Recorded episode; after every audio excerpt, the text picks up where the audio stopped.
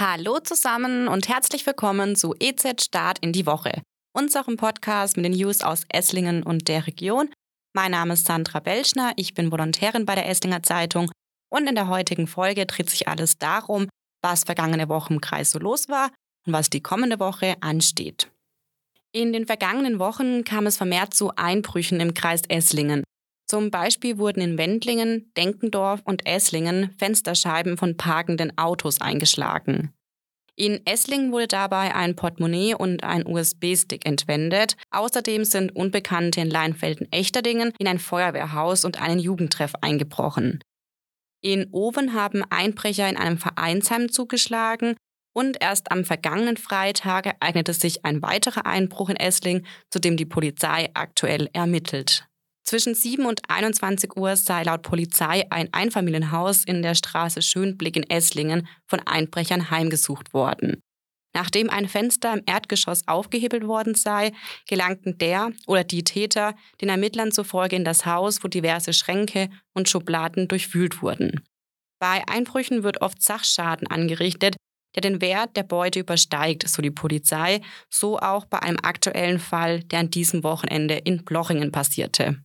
Aus einer leerstehenden Villa in Nürtingen wollen Konstanze und Stefan Ruthard ein Zuhause für junge Mütter und deren Kinder machen. Entstehen soll eine Wohngemeinschaft, in der seelisch, psychisch oder gesundheitlich belastete junge Frauen Hilfe und Begleitung erfahren. Eine Idee, die in Nürtingen auf großes Interesse stößt, wie Ruthards berichten. Seitdem die Idee publik wurde, erfahren sie eine große Welle der Hilfsbereitschaft. Die ersten Mütter sollen im März oder April einziehen, Bewerbungen dafür werden ab sofort angenommen. Die Sorgen angesichts der höheren Mehrwertsteuer waren in der Gastronomie groß. Doch offenbar bewahrheiten sie sich zumindest nicht in jedem Lokal im Landkreis. Viele sind dennoch gut besucht. Einige Lokale geben die Erhöhung von 7 auf 19 Prozent Mehrwertsteuer teilweise oder eins zu eins weiter. Manche schlagen auf einzelne Speisen sogar mehr auf.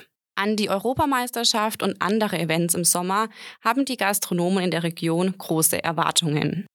Esslingens Oberbürgermeister Matthias Klopfer hat im September eine Debatte über die Zukunft der Innenstadt angestoßen und vorgeschlagen, Stadtbücherei und Volkshochschule neu zu positionieren.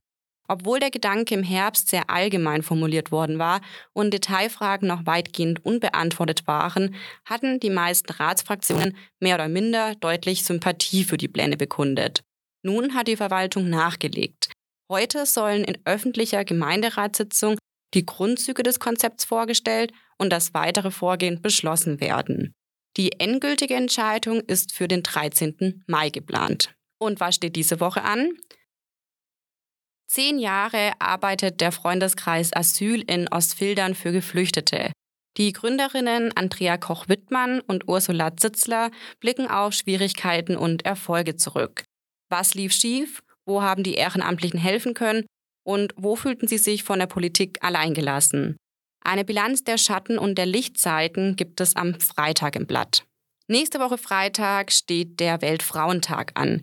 Trotz jahrzehntelanger Bemühungen um Gleichstellung gibt es immer noch ein Einkommensgefälle zwischen Männern und Frauen. Außerdem gründen Frauen deutlich weniger eigene Unternehmen. Woran liegt das? Welche unterschiedlichen Bedürfnisse haben weibliche und männliche Gründer? Ein Gespräch mit Team und Gründerinnen von Exist Woman, einem Förderprogramm für weibliche Gründerinnen, an dem unter anderem die Hochschule Esslingen und Nürtingen teilnehmen, liefert Antworten. Den Text dazu gibt es am Samstag. Und auch nächste Woche hören wir uns wieder mit den News aus der Region. Bis dahin alles Gute und vielen Dank fürs Zuhören.